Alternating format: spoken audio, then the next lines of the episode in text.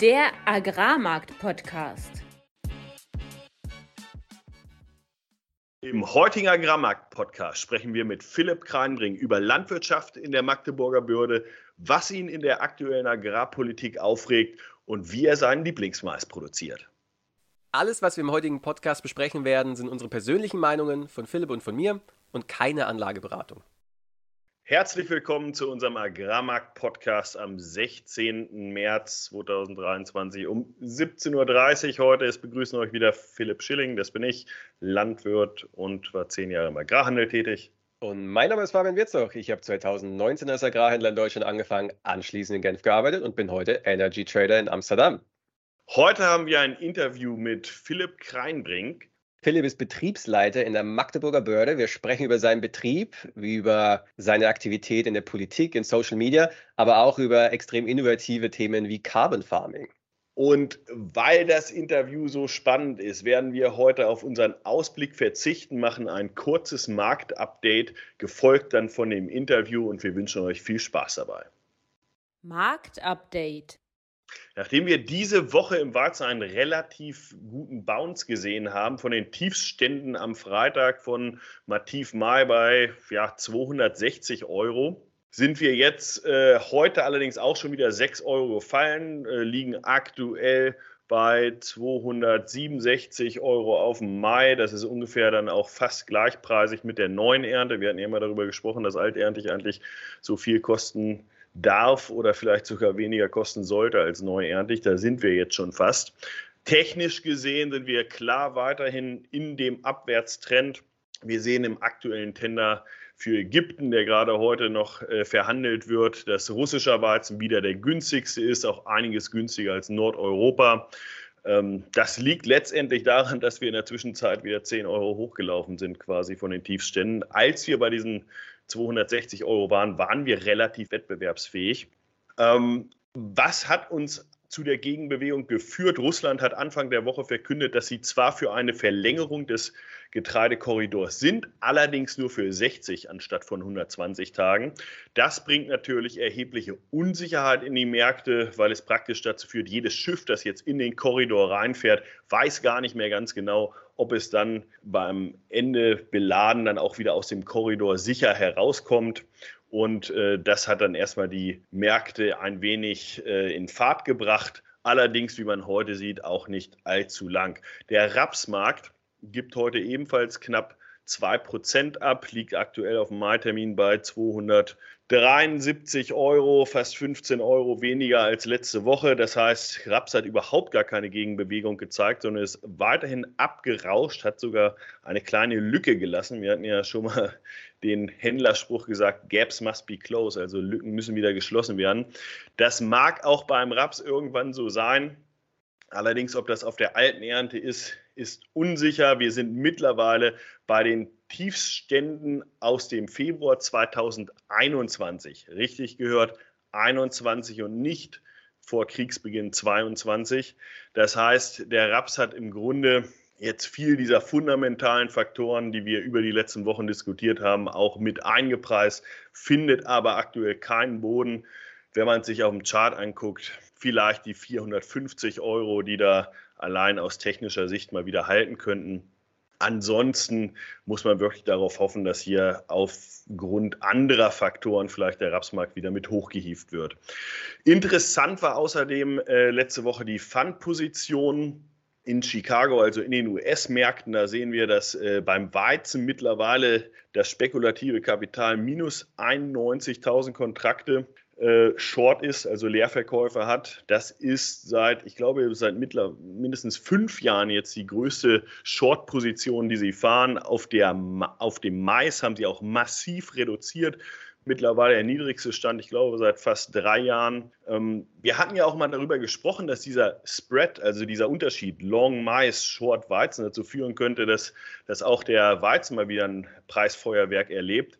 Das ist nicht der Fall, sondern Mais wurde abverkauft, hatten wir ja auch als Möglichkeit diskutiert. Und auch beim Soja ähm, haben sie wesentlich ihre Position reduziert. Das heißt, die Funds sagen im Grunde, die Story ist teilweise zumindest vorbei. China nutzt das gerade und hat äh, heute über 600.000 Tonnen Mais gekauft in den USA. Das heißt, Nachfrage ist mittlerweile da. Wir hatten letzte Woche auch über einen Saudi-Tender diskutiert.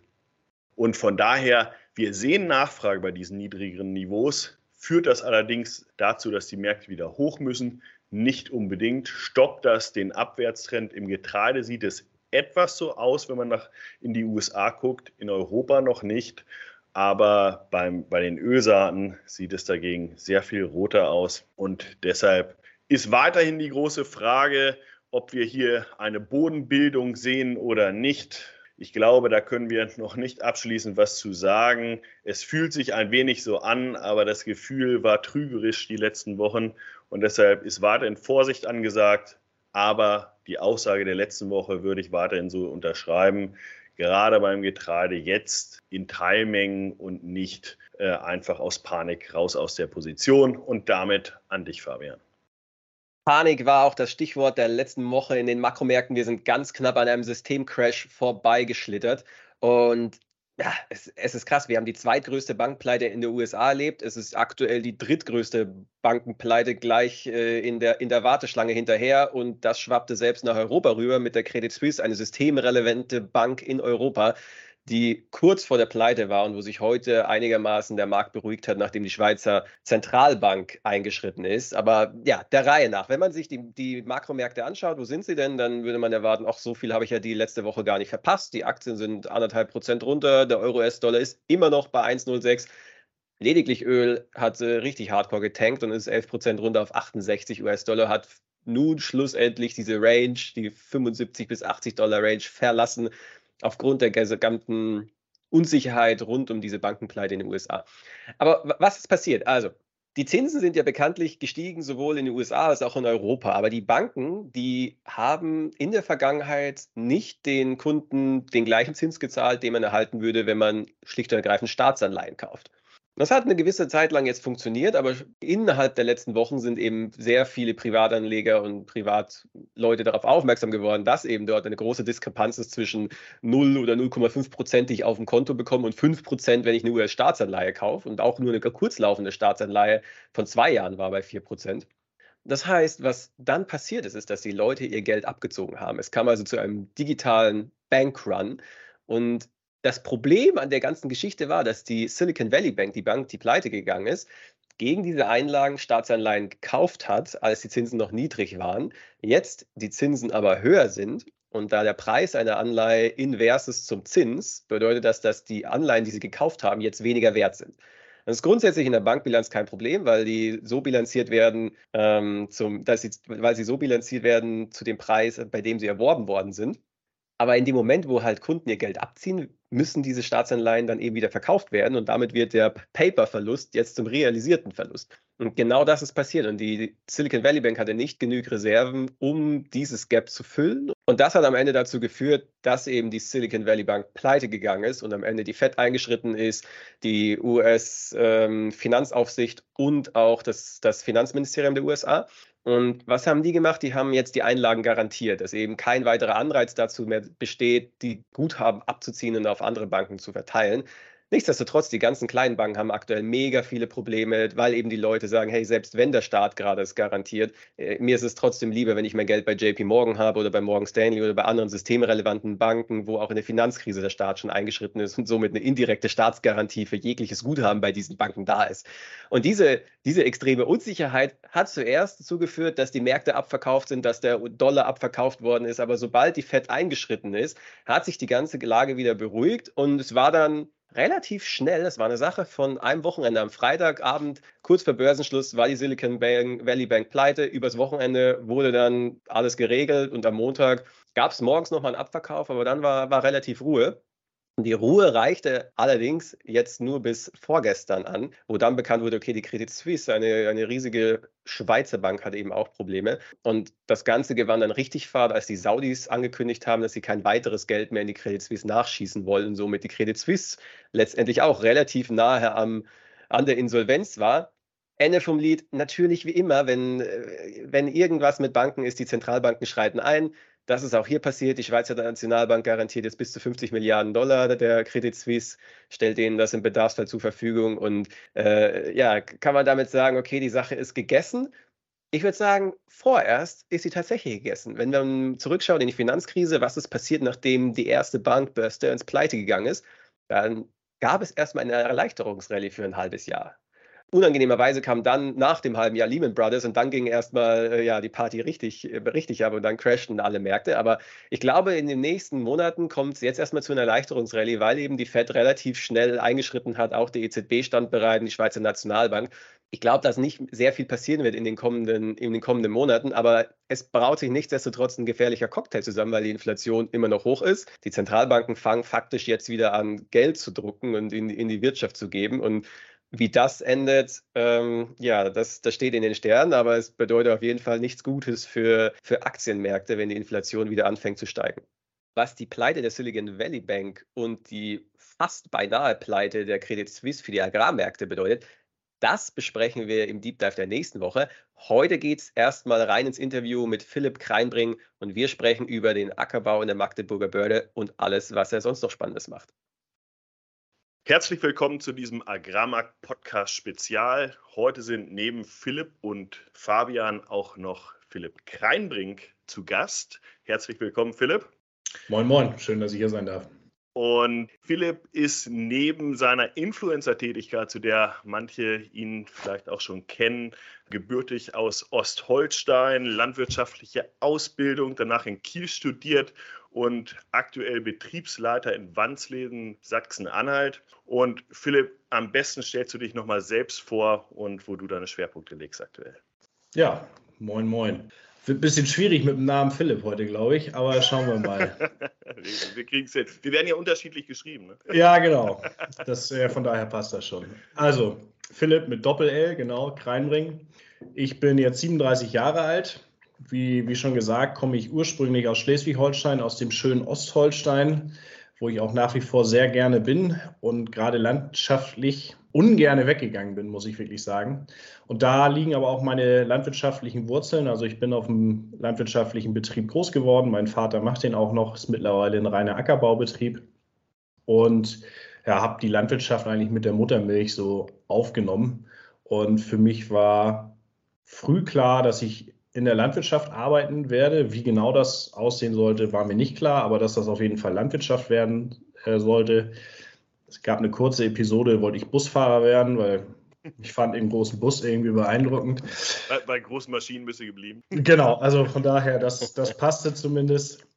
Und ja, ich habe Glück gehabt, sage ich mal wirklich, dass ich ähm, zu Hause schon immer viel mitarbeiten konnte und durfte und auch viel ausprobieren durfte und mich landwirtschaftlich wirklich entwickeln konnte. Und ähm, ja, so habe ich dann da meine Anfänge gemacht.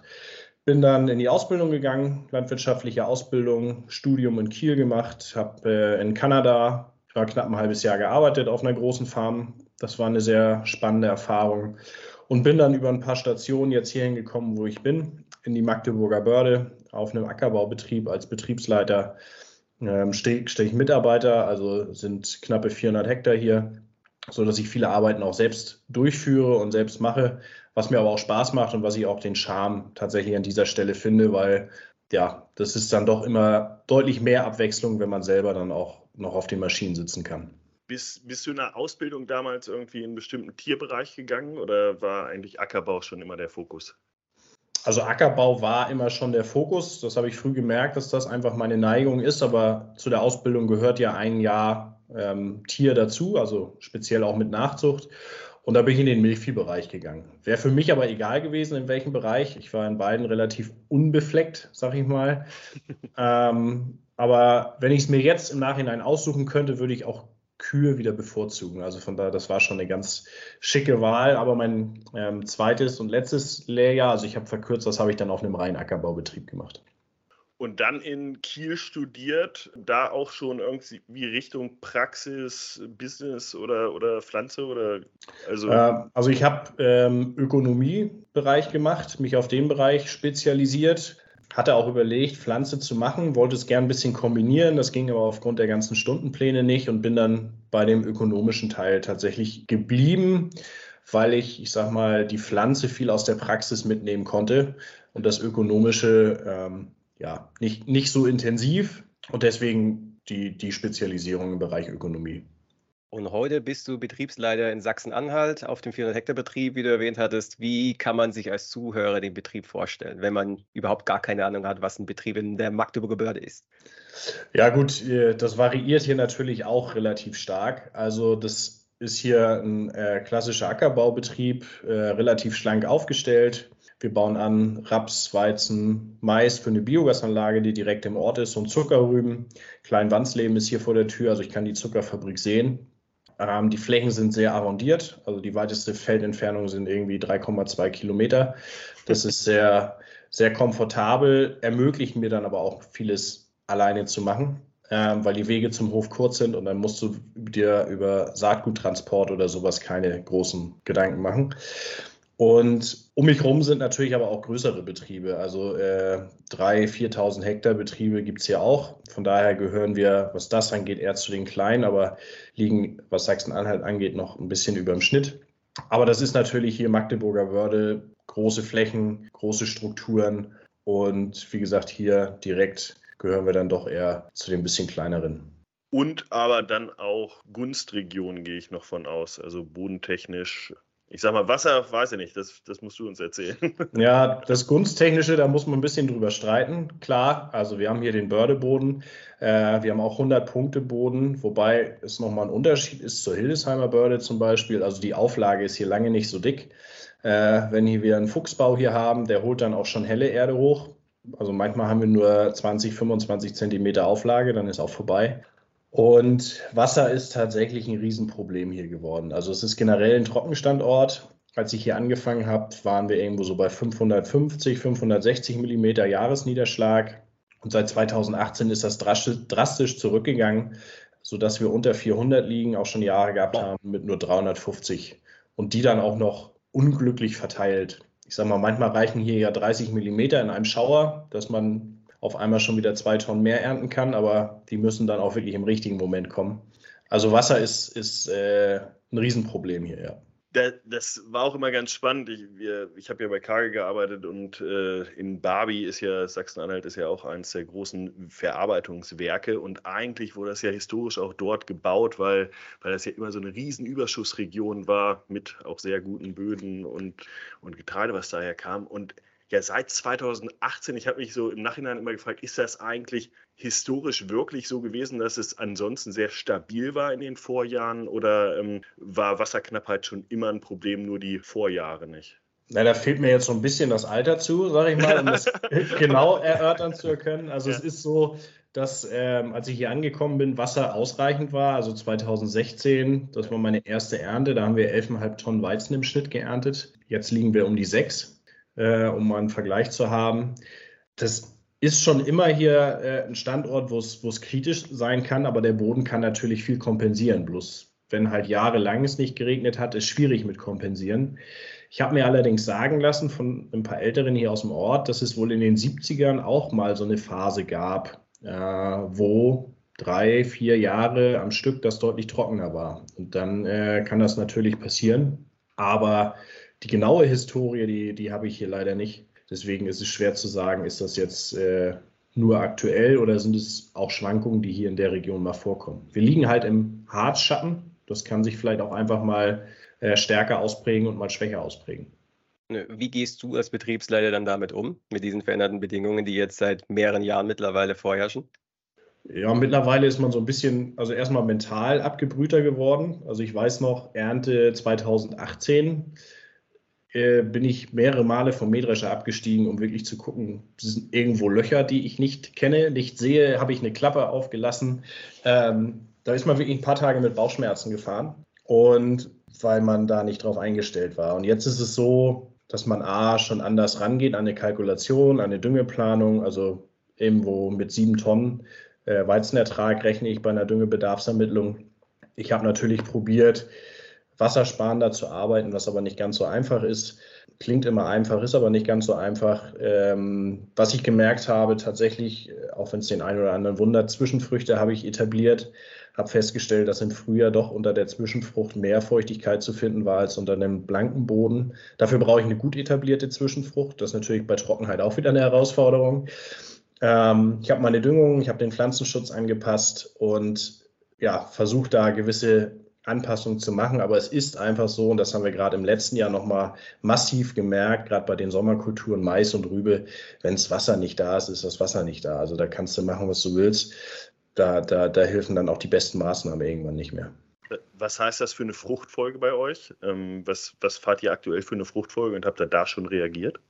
Na, also ich versuche ähm, so mit Raps nur alle vier bis fünf Jahre zu kommen. Also ich habe keine feste Fruchtfolge. Ähm, das entscheide ich manchmal auch ein bisschen situativ äh, mit Mais und Rübe, je nachdem, wie das passt von Schlagstrukturen. Aber es ist eigentlich so, dass äh, ich so mit, mit diesen Kulturen Mais, Rübe und, und Raps ähm, im großen Wechsel komme. Weizen kann natürlich mal ähm, auch äh, mit einem Jahr Anbaupause wiederkommen. Aber da äh, ja, denke ich, haben wir eigentlich den, den größtmöglichen Reim reingebracht. Ich habe es bewusst, also wir hatten, als ich angefangen hatte, haben wir keinen Mais angebaut. Ich habe den bewusst reingebracht, weil ja sonst der Regen, der kam, den Weizen meistens nicht genutzt hat, aber den Rüben. Und da habe ich gedacht, mit dem Mais müsste das ja auch klappen. Hat auch geklappt. Aber wenn dann halt der Regen gar nicht mehr kommt, dann, dann tut es da auch weh. Also ich habe probiert, durch die Diversifizierung sozusagen das Wasser unterschiedlich nutzen zu können, was in den unterschiedlichen Zeiträumen kommt. Aber wie gesagt, das funktioniert auch nur, wenn dann Wasser kommt. Das, das war eigentlich auch ganz spannend. Ich hatte letztens auch einen Vortrag darüber gehalten, gerade auch was Sachsen-Anhalt anging, welche Früchte denn in Zukunft wahrscheinlich auch unter veränderten Klimabedingungen angebaut werden sollten. Und das Ergebnis war im Grunde die gleichen, nur mit niedrigerem Ertrag. Also dass man die Reaktion doch sehr überschaubar ist, was man da als Betriebsleiter machen kann. Ja, also das ist leider so. Wie gesagt, wir haben noch eine kleine Kultur, die wir vergessen zu erwähnen, das ist ein, ein äh, GPS-Roggen, den ich mit Wicke immer mische, auch für die Biogasanlage. Ähm, der konnte dann auch ein bisschen was abfedern. Also im letzten Erntejahr war es so, umso früher die Kultur geräumt hat, umso besser war der Ertrag. Gerste wurde hier teilweise noch neun Tonnen geerntet, auch um mich herum direkt. Ähm, und umso später das war, umso schlimmer wird das eigentlich. Und das endete da bei Mais und Rübe, wo teilweise wirklich ja, 50, 60 Prozent vom, vom normalen Ertrag nicht vom Spitzenertrag, sondern vom normalen Ertrag gefehlt haben. Ne? Erschreckend, äh, erschreckend, wie sich das verändert hat. Und wir, wir, sind ja ein Podcast, in dem wir uns hauptsächlich damit beschäftigen, was die Agrarmärkte machen und äh, was das für die Vermarktung von Landwirten bedeutet, in, oder auch Spekulanten natürlich. Ähm, die Frage, die ich mir jetzt stelle, wie gehst du denn mit der Vermarktung um, nachdem deine Ernte sich eigentlich in den letzten Jahren halbiert hat? Ja, ich sag mal, bei der Vermarktung hat sich eigentlich gar nicht so viel verändert, außer dass man mit kleineren Mengen hantiert. Ne? Also ich sag mal, bei Rübe und Mais ist das Ding ja sowieso äh, relativ klar. Bei Raps ist es eigentlich so, dass wir vor der Ernte immer schon einen Teil vermarkten, wenn es passt, weil Raps können wir nicht einlagern. Das heißt, der geht in der Ernte direkt weg. Und ähm, entweder ist dann alles schon verkauft, was selten vorkommt, oder wir, wir lagern es dann nochmal fremd ein. Und bei Weizen ist es eigentlich so, dass ich auch immer einen Teil schon mit Vorkontrakten mache. Äh, Gerade jetzt in diesen Zeiten habe ich eigentlich meinen Düngereinkauf gleich gegengesichert, dass ich das äh, abgedeckt hatte. Und dann äh, gucke ich Stück für Stück. Ähm, ich habe da keine, keine feste Regel. Ich beobachte jeden Tag den Markt. Und äh, natürlich spielt auch sowas wie Liquidität eine Rolle, ganz klar. Aber da gucke ich dann immer, dass ich was mache. Und ich mache eigentlich immer nur was in Teilmengen Wobei man sich im Nachgang fragt, so als die Preise von 400 Euro waren, da hätte man mal vielleicht nicht so viel Teilmengen machen sollen, sondern noch mehr machen sollen. Aber grundsätzlich bin ich mit der Strategie immer ganz gut gefahren, immer Stück für Stück was zu vermarkten und nicht alles auf eine Karte zu setzen. Und bist du da jetzt aufgrund der niedrigeren Erträge dann doch tatsächlich risikoaverser geworden? Also, dass du sagst, okay, anstatt vielleicht vorher fünf Tonnen zu vermarkten oder sechs Tonnen pro Hektar, gehst du jetzt erst mit drei in die Ernte oder irgendwie so, was, was ja im Endeffekt dann, wenn es mal wieder anders läuft, auch ja, Erträge freuen dann immer, aber vermarktungstechnisch natürlich äh, unschön. Ja, also da bin ich schon immer ein bisschen, ich sag mal, vorsichtiger. Äh, Gerade bei Raps gucke ich tatsächlich erst, wie geht er durch den Winter. Und wenn ich ihn im Frühjahr so etabliert habe oder weiß, er kommt durch den Winter, dann fange ich an. Und dann vermarkte ich beim Raps tatsächlich nicht mehr als eine Tonne, vielleicht 1,2 Tonnen pro Hektar vor. Hm, bei Raps kennt man das ja auch, selbst wenn der super aussieht, kann der beschissen dreschen. ähm, Außer letztes Jahr. Letztes Jahr war ja eine Ausnahme, ja, was das angeht. Ne? Das ist, wie gesagt, also Raps musste dreschen, kannst du dir nicht angucken. Ja. Das, das ist einfach so. Aber deswegen bei Raps gehe ich nie zu hoch an und beim Weizen ähm, kommt es drauf an. Aber es ist selten, dass ich schon drei Tonnen vorvermarkte. Es ist jetzt immer also es hat sich so viel verändert im letzten Jahr, dass man gar nicht mehr weiß, was war eigentlich mal seine Strategie vorher, weil man irgendwie alles über den Haufen geworfen hat. Aber ähm, nicht allzu viel vorvermarktet, also vielleicht eineinhalb bis zwei Tonnen, aber das war auch schon vorher so, weil äh, ich, man meistens davon ausgegangen ist, dass äh, ja, die Preise dann doch nochmal über den Winter ein bisschen besser werden, beziehungsweise Weizen lagern wir komplett selber ein und äh, dann vermarkten wir den übers Jahr hinweg bis zur nächsten Ernte wieder. Also so, dass wir so oder so eine kontinuierliche Vermarktung beim Weizen haben, wenn man so möchte. Und übers Jahr hinweg heißt dann zwei, drei, vier, einmal pro Monat, alle sechs Wochen oder was sind da so die Intervalle? Äh, ja, das variiert tatsächlich auch. Das hängt mit dem Preisgeschehen zusammen. Das kann mal alle zwei Wochen tatsächlich sein, wenn da ein bisschen Bewegung drin war. Das kann auch mal sein, dass irgendwie sechs bis acht Wochen nichts passiert und dann wieder was passiert. Also ich habe da keine festen Intervalle, sondern ich gucke immer, wenn ich einen Preis habe, mit dem ich, mit dem ich klarkomme, dann mache ich mal wieder eine Teilmenge und dann natürlich auch ein bisschen in die Glaskugel gucken, was, was passiert, was passiert eventuell nicht. Wobei das meistens schiefgegangen ist, gerade die letzten Jahre.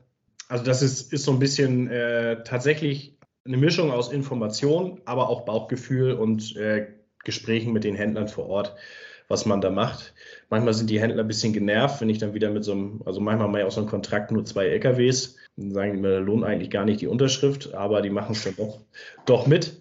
Und das ist da immer so ein bisschen, so ein bisschen Teilmengen. Also ich sage mal, im Optimum, dass man vielleicht sagt, über zehn Monate, dass man da sein Weizen von einer Ernte dann äh, vermarktet hat.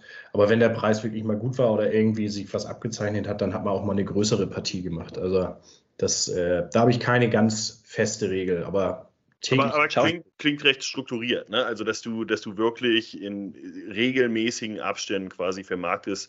Äh, wir hatten auch öfter mal über Vermarktung hier schon gesprochen und dass äh, die Krux häufig ist, dass man dann halt doch nicht so strukturiert, strukturiert vermarktet oder dann in größeren Teilmengen und dann aber auch immer wieder diesen Emotionen noch stark unterlegen ist und wie jetzt zum Beispiel dann in Panikmodus gerät. Ähm, das kann man natürlich durch so ein sehr strukturiertes und aufgeteiltes Verfahren ein bisschen vermeiden.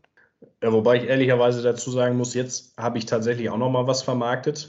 äh, einfach, weil ja überhaupt jetzt gar nicht mehr absehbar war oder ist, meiner Meinung nach. Ähm, was, was, da passiert, für mich, ich habe es anders erwartet. Und bei uns ist halt immer, die Halle muss zur Ernte einmal leer. Also ich habe keine zweite Halle und äh, da ist mir das Lagerrisiko dann zu groß, da was gegenzukippen. Ähm, also ich habe aber auch noch was, ich habe jetzt nicht alles, aber ich habe jetzt tatsächlich doch nochmal was gemacht, um auch so ein bisschen da, ich sag mal, das Risiko rauszunehmen. Weil geht es jetzt noch weiter nach unten? Was passiert jetzt? Ich gehe eigentlich davon aus, dass wir irgendwann wieder steigende Preise haben werden, aber das kann auch noch eine Weile dauern und solange kann ich es dann wahrscheinlich nicht in der Halle liegen lassen. Genau, und heißt, äh, jetzt sprichst du über alte Ernte. alte Ernte, ja. ja. Genau, genau. Wie viel Prozent hast du da noch von deiner Ernte aktuell? Äh, jetzt habe ich noch, äh, hast mich gerade auf den Fuß erwischt, weil jetzt gerade was rausgegangen ist, aber so 30 Prozent habe ich jetzt noch alte Ernte. Okay, 25 ja, bis 30, ich müsste jetzt mal genau nachgucken. Äh, aber so die Größenordnung. Ja wo was wahrscheinlich im Schnitt liegt aktuell, was, was man so hört, auch, auch aus dem Landhandel. Ähm, wenn, wenn wir über Vermarktung sprechen, hört sich das für mich an, du vermarktest äh, mit dem Landhandel vor Ort äh, normale Festpreise oder machst du irgendwelche anderen Strukturen, Prämienkontrakte oder sonst was?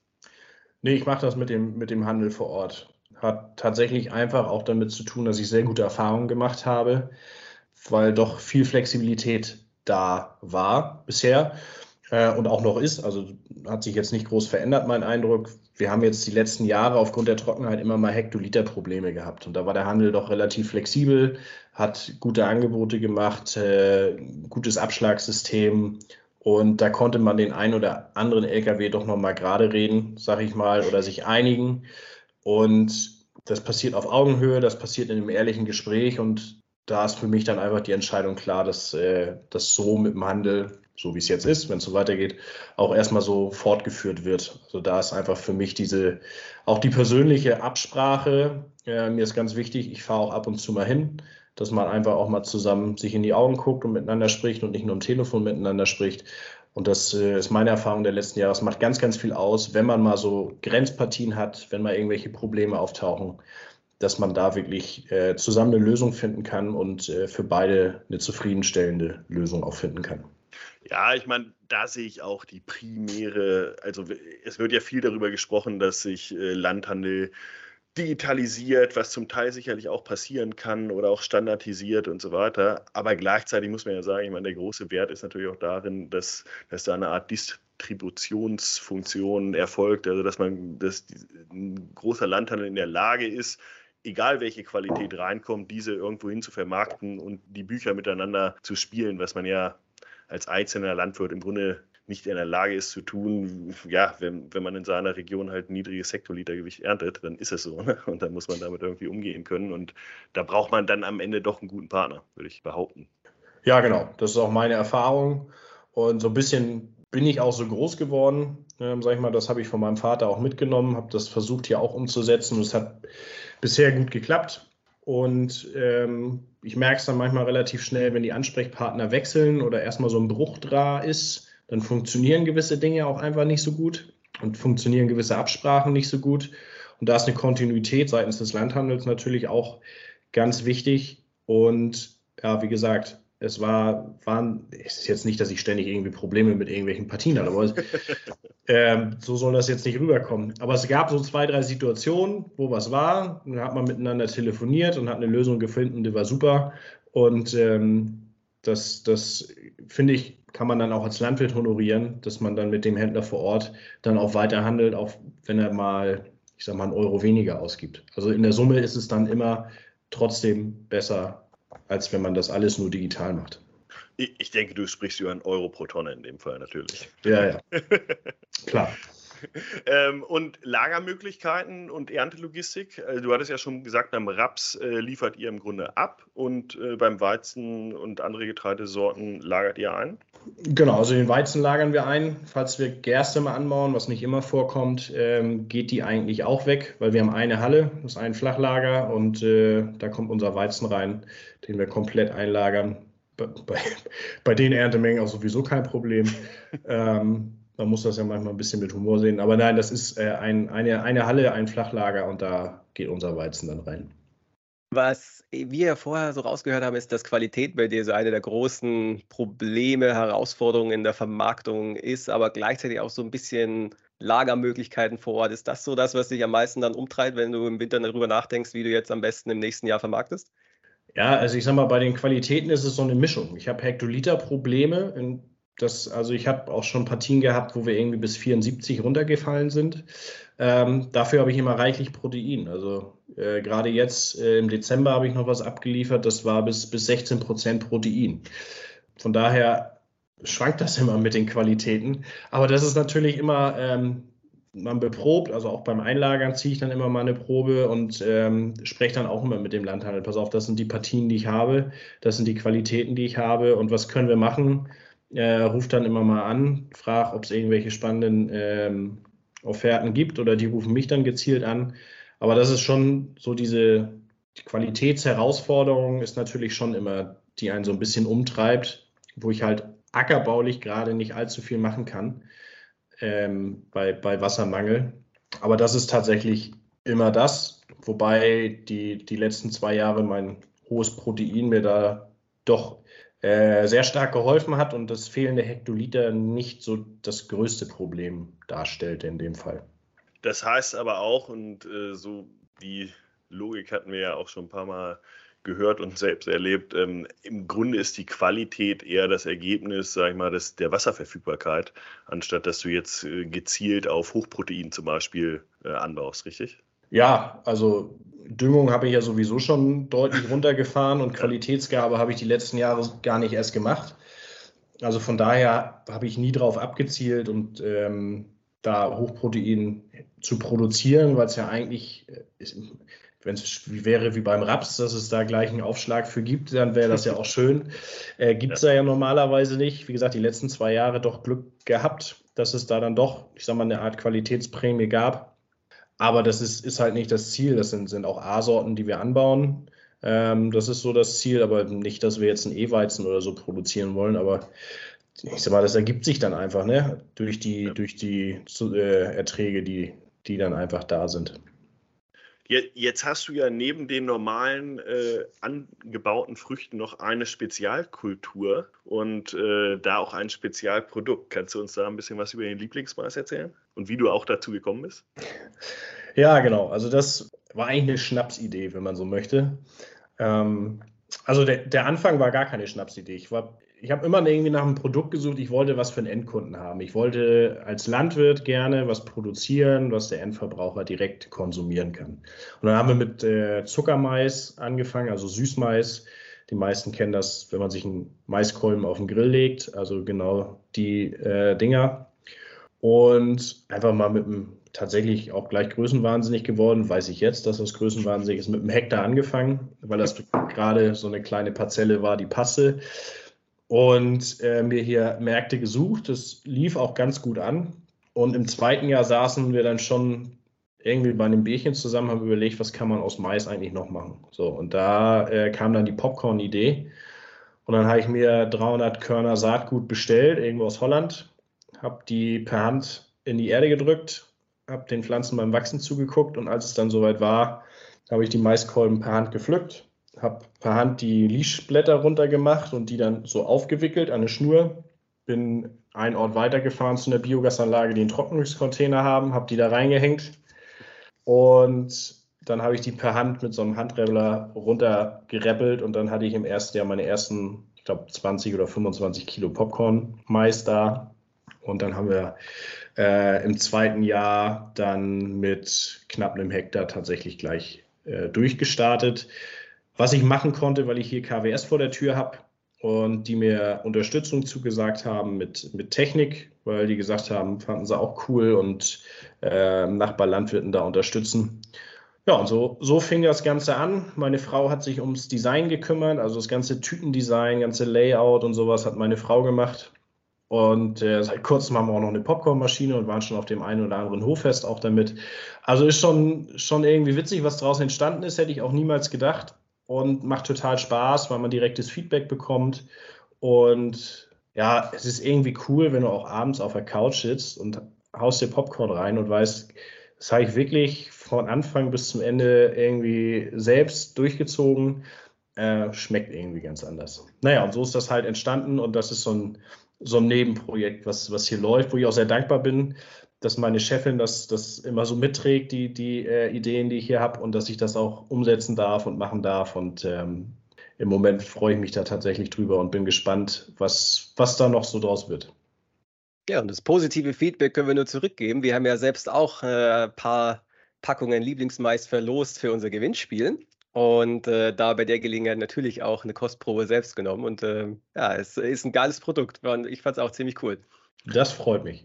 Und, und richtig Startup-mäßig gestartet mit selbst ausribbeln und so weiter. Äh, das, da weiß man, was man getan hat. Äh, und du warst auch auf der Grünen Woche, hatte ich gesehen, ne? Über, über deinen Kanal. Das, äh, genau, wir waren Produkt. zwei Tage auf der Grünen Woche über die Agrarmarketinggesellschaft hier in Sachsen-Anhalt hatten wir so direkt äh, Vermarkter äh, Stände, wo wir dann nur zwei Tage uns einmieten durften. Und äh, das hat Spaß gemacht, das war ganz cool, war manchmal auch zäh, aber es sind gute Kontakte entstanden, wo wir jetzt gerade am, am, Arbeiten sind, was daraus wird.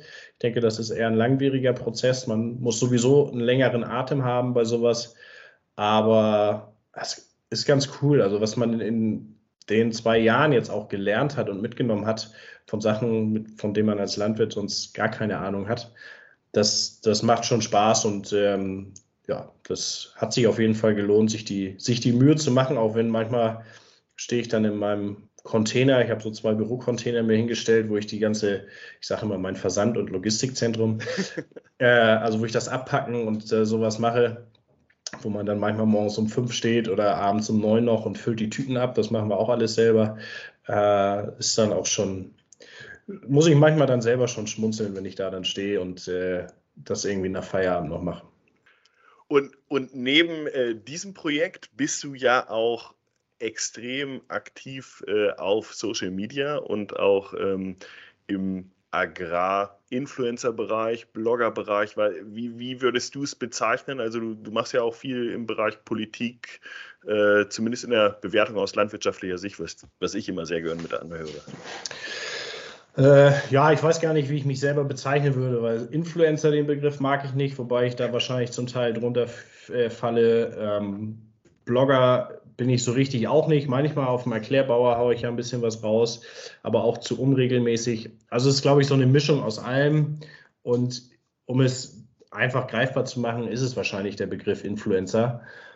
Und äh, ja, da zeige ich einfach täglich oder fast täglich, was ich, was ich mache in meiner Arbeit und ja, habe mir so ein bisschen selber als Aufgabe auferlegt, immer mal den Finger in die politische Wunde zu legen. Ich habe tatsächlich nicht die Hoffnung, dass sich da groß was ändert, aber zumindest kann dann keiner sagen, es hat ja keiner gesagt. Ähm, es war zumindest schon mal irgendwo äh, online und dafür, also ich mache es ja seit 2017 und dafür habe ich tatsächlich politisch auch schon relativ viel erlebt und bin da sehr, sehr nüchtern geworden, äh, in der Hoffnung, dass da tatsächlich auch Entscheidungen in unserem Sinne getroffen werden, die, die fachlich irgendwie Sinn machen und die, die auch der, der Sache helfen. Mein Lieblingsthema ist da Düngung auf Frost. Äh, so brauchen ja. wir uns jetzt fachlich nicht drüber austauschen, ist einfach nur noch bescheuert, aber es, es geht da nicht um fachliche Lösungen und das ist so ein bisschen der Frust dabei, aber Mer das merkst du,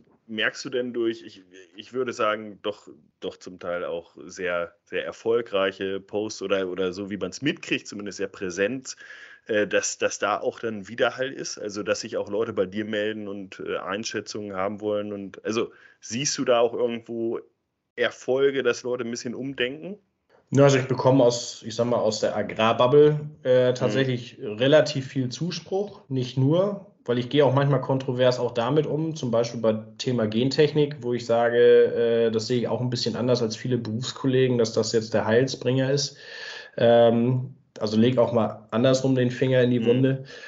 Aber da entstehen oftmals gute Diskussionen draus. Und äh, was ich, was ich leider erfahren habe, anfangs kam relativ viel Feedback tatsächlich auch von politischer Seite.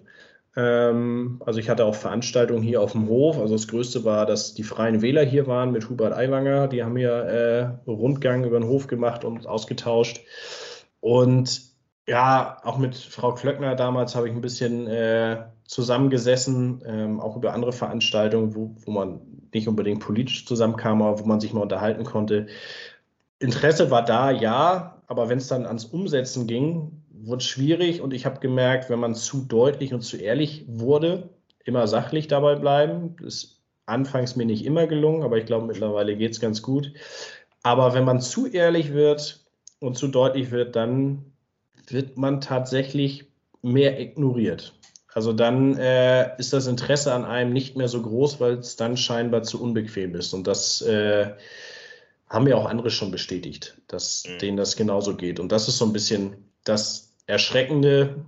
Ähm, sonst, ich bekomme viel Zustimmung, aber wie gesagt, das, das hilft ja dann bei der Sache nicht und mir geht es auch nicht um Zustimmung, sondern ich sage einfach das, was ich denke und worum es mir geht. Und wenn das am Ende keiner gut findet, kann ich da auch mitleben. Aber das ist das, wofür ich stehe. Und das, ähm, das werde ich auch weiter so machen. Und vielleicht ist ja dann irgendwann doch mal Druck da, dass wir gewisse Dinge doch für uns nutzen können und umsetzen können. Aber wie gesagt, politisch sehe ich das jetzt gerade sowieso mit der Regierung, ähm, aber auch in Zukunft wahrscheinlich doch eher schwierig. Äh, vor allem, wenn mir der Nebensatz noch erlaubt ist, wenn ich dann sehe, dass mit äh, einer Organisation ist auch das falsche Wort, aber mit Leuten wie der letzten Generation dann tatsächlich verhandelt wird, ähm, dann fragt man sich schon. Wo ist, ist, da eine, wo ist da eine Legitimation überhaupt von deren Seite? Genau, und inwieweit äh, verhält man sich vielleicht doch zu ruhig oder was, was ist der Schluss daraus? Also müssen wir alle jetzt so quertreiben, damit die Politik mit uns verhandelt? Da, also kommen schon gewisse Fragezeichen, das ist so. Selbst in die Politik gehen? Ja, ich würde, also mit dem, was ich jetzt weiß, glaube ich nicht, dass ich da weit kommen würde. Ich muss ja erstmal in gewisse Kreise überhaupt reinkommen, um, um gewählt werden zu können. Und ich glaube, wenn man da schon zu unbequem ist, dann, dann wird es schon schwierig. Und meine Frau meint auch, ob das jetzt so die richtige Idee ist. Äh, da wird sich das Leben ja auch drastisch verändern, wenn man den Weg tatsächlich gehen würde. Also ich hätte schon, mir kribbelt es manchmal tatsächlich schon in den Fingern. Ich wüsste aber nicht, wo ich ansetzen sollte, um da vernünftig reinzukommen, weil ich will mich nicht verbiegen. Ein bisschen muss man das, glaube ich.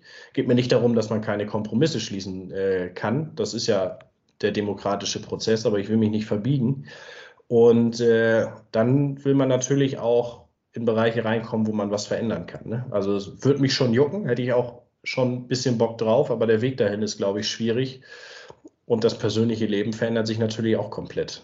Wäre ich vielleicht bereit, sogar den Weg zu gehen? Und meine Frau hat auch gesagt, ja, wenn das wirklich das ist, was ich will, wird sie es auch mitmachen.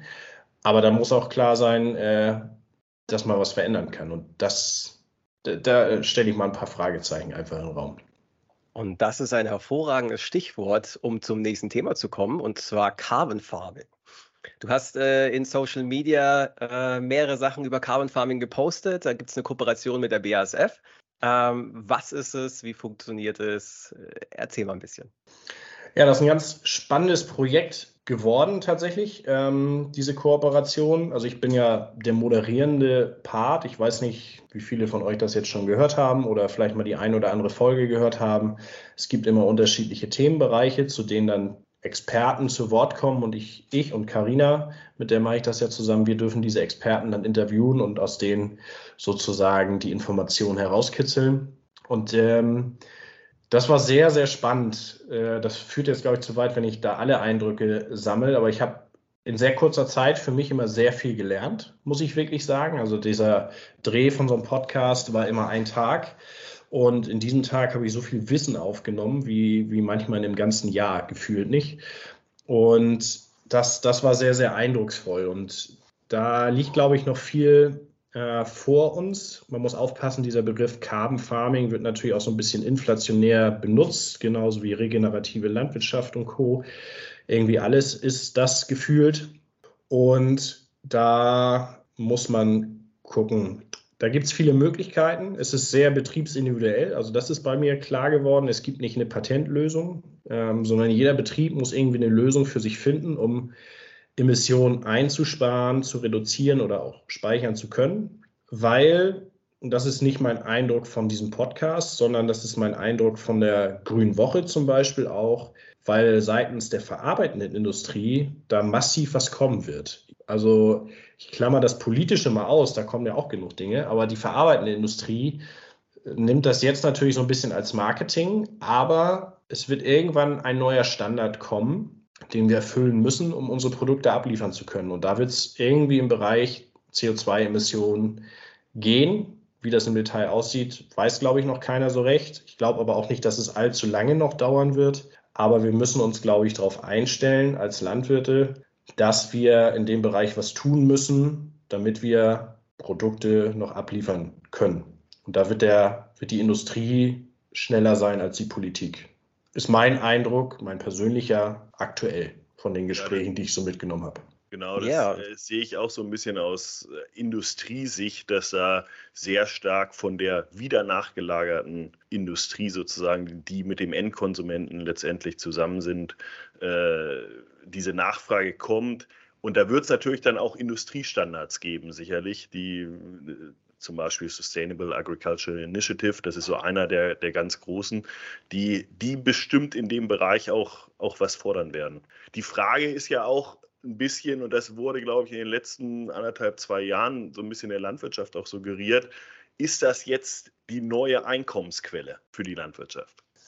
Das sehe ich nicht so, dass das eine neue Einkommensquelle ist. Also es kann jetzt für ein paar, die ganz vorne weg sind, eine Möglichkeit sein aber ich sehe das, sehe das nicht als große neue Einkommensquelle. Man muss natürlich aufpassen und gucken, dass man für die Forderungen, die an uns dann gestellt werden, dass wir dementsprechend dafür schon belohnt werden. Also dass es nicht nur neue Auflagen sind, die wir erfüllen müssen, sondern dass wir auch, und das ist, glaube ich, wichtig in dieser ganzen Diskussion, und da ähm, ja, sind, sind die, ich sag mal, Verbände gefragt, da sind auch die ersten Verarbeiter gefragt, also äh, Zuckerfabriken, Molkereien und so weiter, da die Gespräche dementsprechend jetzt auch schon zu führen und zu lenken, dass bei den Landwirten auch was da bei hängen bleibt für die Mehrmaßnahmen, die sie machen.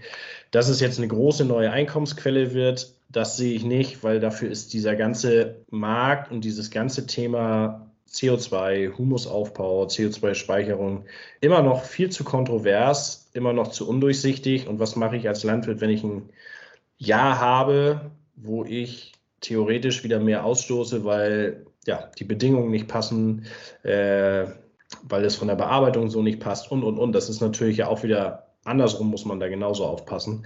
Also ich sehe es nicht als diese große neue Einkommensquelle für ein paar sicherlich am Anfang, aber ich denke, ähm, dass, äh, da, da, passen andere auf, dass wir da nicht das große Stück vom Kuchen abkriegen.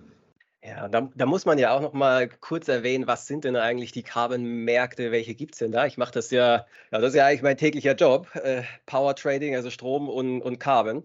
Und in Europa haben wir eigentlich zwei Carbon-Märkte. Einmal gibt es den verpflichteten CO2-Markt, wo Unternehmen, große Emittenten verpflichtet sind, sich ein Recht der Verschmutzung zu kaufen, um CO2 auszustoßen. Und dann gibt es aber den unregulierten Markt, wo die Regierung einen nicht zwingt. Und das ist dann der, ja, der freiwillige Carbon-Offset-Markt das, was, was du ja machst, das Carbon Farming, das dreht sich ja alles um den freiwilligen Markt, hat also überhaupt gar nichts damit zu tun, dass EUAs, also der verpflichtende EU-regulierte Markt, jetzt heute bei 96 Euro die Tonne sind, sondern da reden wir aktuell Marktpreise 3, 5 Dollar für so ein Forstzertifikat. Ich glaube, Sustainable Agriculture wird immer gesagt, es ist irgendwie 25, 30, vielleicht einen Ticken höher noch Euro die Tonne.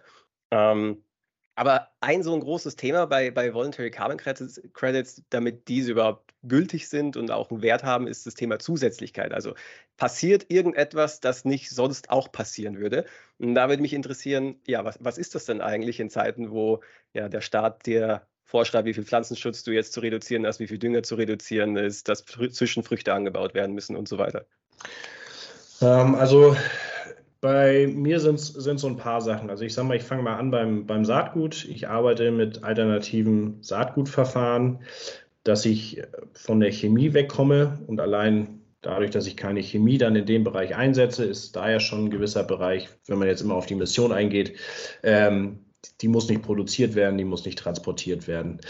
Mir geht es natürlich immer für mich darum, irgendwie stabile Erträge zu erzielen ähm, und so weiter. Ich arbeite äh, aktiv mit Mikroorganismen, die auch nachweislich über ihre Arbeit auch CO2 in den Boden mit einbringen. Da gibt es die ersten Untersuchungen zu. Das mache ich aber auch schon seit 2016, seitdem ich hier auf dem Betrieb bin. Äh, also auch schon vor dieser also zu Hause machen wir es noch länger, also schon vor dieser ganzen Diskussion. Deswegen kann man da auch mal wieder die Frage stellen, ist das was, was ich noch oben draufsetzen kann oder bin ich jetzt schon zu früh äh, mit du gewissen bist zu Sachen? Früh zu gut jetzt. ähm, das ist tatsächlich manchmal ein Problem, weil wenn man freiwillige Maßnahmen macht, ich mache bei zwei, drei Sachen mit, ist immer ein Status quo, den man angeben muss und dann die Reduktion. Ich sage ja, Leute, ich bin beim, beim, beim Stickstoff irgendwo schon bei 30 Prozent weniger als normal Jetzt habe ich ein Problem, ich kann nicht weiter reduzieren. So, ähm, muss ich jetzt erst wieder aufdüngen, damit ich einen anderen Status quo habe. Ich sage, allein dadurch, dass ich jedes Jahr diese 30 Prozent einspare, muss dieser Dünger ja nicht produziert werden und so weiter. Das muss ja auch schon eine Belohnung geben. Beim Pflanzenschutz ist es so, dass wir auch da reduzieren. Da arbeiten wir mit einer ähm, Technik aus Dänemark, ähm, Danfoil, ich weiß nicht, ob euch das ein Begriff ist, arbeitet mit reduzierten Wasseraufwandmengen und reduzierten Aufwandmengen, gerade im Bereich Wachstumsregler, Fungizide. Da reden wir um 50 Prozent äh, Einsparungspotenzial. Und das sind so die, die großen Bausteine. Dann mache ich viel über Nährstoffspritzung, also gerade auch äh, Mikronährstoffe über Pflanzenschutzspritze. Komposttee probieren wir aus. Und ähm, Zwischenfrüchte, gut, das ist jetzt wahrscheinlich so ein Thema, das äh, ist, wird verpflichtend. Von daher ist das nichts mehr Zusätzliches, aber das haben wir auch schon gemacht, auch bewusst immer breite, große Mischung, weil ich das auch so ein bisschen durch Trockenheit in Frage stelle, inwieweit ich einen Mehrwert habe, wenn sich das nicht vernünftig etabliert. Also von daher, da machen wir so ein paar Dinge und diese regionalen Märkte, auch wenn es kleine Schritte sind mit dem Popcorn-Mais ähm, oder auch jetzt, wir haben einen ein Hektar Gelbweizen angebaut mit einer regionalen Mühle, wo wir einfach versuchen, regionale Kreisläufe auch zu schließen. Ich arbeite eng mit der Biogasanlage und so zusammen, dass ich die Gärreste wieder bekomme. Ähm, da ist noch ein Hühnchenstall davor, also viel organischer Dünger. Das sind so die Dinge, die ich anbieten kann, die ich, die ich zeigen kann äh, auf diesem freiwilligen Markt. Aber da ist halt auch das Problem, dass ich den Nachweis erbringen muss, was mache ich noch zusätzlich, was kann ich reduzieren. Und wenn ich dann schon reduziert ankomme, dann ist das tatsächlich ein Problem, was, was die auch sehen, dass sie sagen, ja, sie finden es auch gut, aber sie können mir dafür nichts anbieten, so ungefähr. Und ich sage ja, da, da muss vielleicht noch mal der ein oder andere Mechanismus da rein. Ähm, weil es geht auch genug anderen Betrieben so, die da ja auch Vorreiter sind, die da auch viel machen und die haben das gleiche Problem und ähm, die dann dementsprechend dafür ihre Maßnahmen und für ihren Eifer nicht belohnt werden können. Und kannst du, oder ich glaube, du musst sogar Berechnungen haben, wie viel CO2 du am Ende pro Hektar, pro Jahr des Betriebs einsparst. Was, was ist bei den ganzen Maßnahmen, die du machst, was bleibt am unterm Strich nicht in der Atmosphäre oder im Boden? Also ähm, ja, es gibt, es gibt ja diese zwei Möglichkeiten. Also es gibt einmal, dass man wirklich Zertifikate, freiwillige Zertifikate sozusagen handelt, wo du einfach misst, wie viel Kohlenstoff ähm, hast du im Boden ausgangsmäßig und wie viel nach fünf Jahren.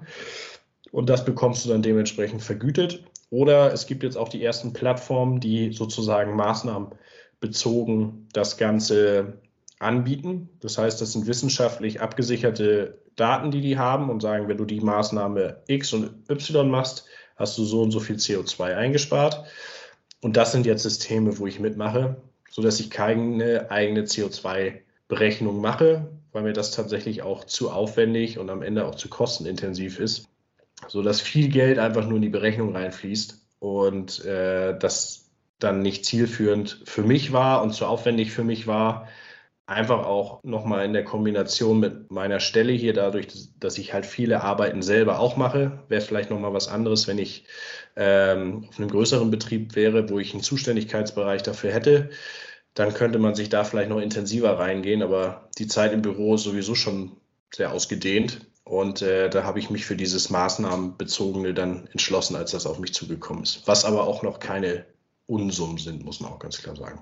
Ja, und man muss ja auch sehen, welche Komplexität kann man da eigentlich darstellen. Und ähm, ich glaube auch, dieses Maßnahmenbezogene sollte auch eher was sein, wo, wo viele Landwirte was mit anfangen können, während der Rest ja von so vielen Faktoren, die man auch nicht beeinflussen kann, sag ich mal, beeinflusst wird. Wenn man jetzt sagt, okay, Humus zwischen in, in den nächsten fünf Jahren, baue ich den auf oder baue ich den ab, klar kann man da mit bestimmten Maßnahmen darauf einwirken, aber letztlich, ob das was wird oder nicht, hängt ja auch von vielen anderen Faktoren ab.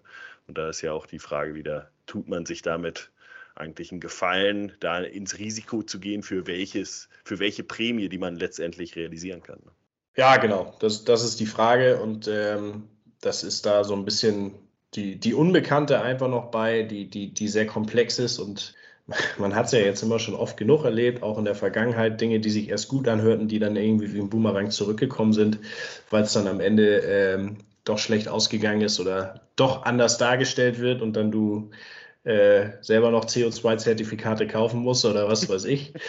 Also da muss man, glaube ich, schon vorsichtig sein. Äh, das, das, das ist so, braucht auch nicht zu euphorisch sein, aber man muss das Ganze schon auf dem Schirm haben, man muss sich Gedanken machen und ich sage mal, alle Maßnahmen, die ich beschrieben habe, die habe ich vor dieser ganzen Diskussion eigentlich schon geführt. Für mich war einfach klar, ich wollte was für meinen Boden tun. Ich wollte Erträge absichern in dem Sinne, dass die Ausschläge nach unten kleiner werden sollen. Mir ging es gar nicht darum, Erträge zu äh, vergrößern, weil ich glaube, da sind wir relativ äh, hier in unserer Region an dem hohen Punkt. Und der politische Druck, der einfach da war ich sag mal, allein die Diskussion mit ähm, chemisch behandeltem Saatgut, also rein Getreide, weiß gar nicht, wie der aktuelle Stand jetzt ist, aber über die Pflanzenschutzmittelanwendungsverordnung äh, fällt das unter eine Sachkunde. Du brauchst einen Sachkundenachweis, wenn du eine Seemaschine fährst, also wenn das jetzt so kommt, wie es kommt. Äh, dann darfst du bei mehr als fünf Meter pro Sekunde, Entschuldigung, Wind, eigentlich gar kein Saatgut ausbringen äh, mit einer pneumatischen Seemaschine und, und, und haben alle gesagt, nee, sowas kommt nicht, aber man hat ja genug erlebt in der Vergangenheit und die Diskussion ist da. das war für mich einfach nur der Gedanke, beim Saatgut zu sagen, ich gucke mal nach Alternativen, einfach nur mal einen Schritt voraus zu sein und nicht dann erst reagieren zu können. Und ich glaube, dieser Ansatz letztlich auch seine betriebliche Resilienz da zu stärken und dann Erträge zu sichern, das, das ist, glaube ich, auch ein äh, Ansatz, der, der dann auch letztendlich weiterbringt und weiterbringen muss, weil, weil ja durch die Regularien so viel wegfällt letztendlich. Vielen Dank, Philipp, für diesen umfassenden Überblick, nicht nur über das Thema, sondern auch über deinen Betrieb, über das, was du drumherum machst. Und äh, ich glaube, wir haben sehr viel erfahren, sehr viel mitgenommen. Und die Zuhörer fragen sich natürlich jetzt, wo können sie mehr von dir erfahren? Wo können sie sehen, was du so machst? Und äh, ja, wie kann man dir am besten folgen?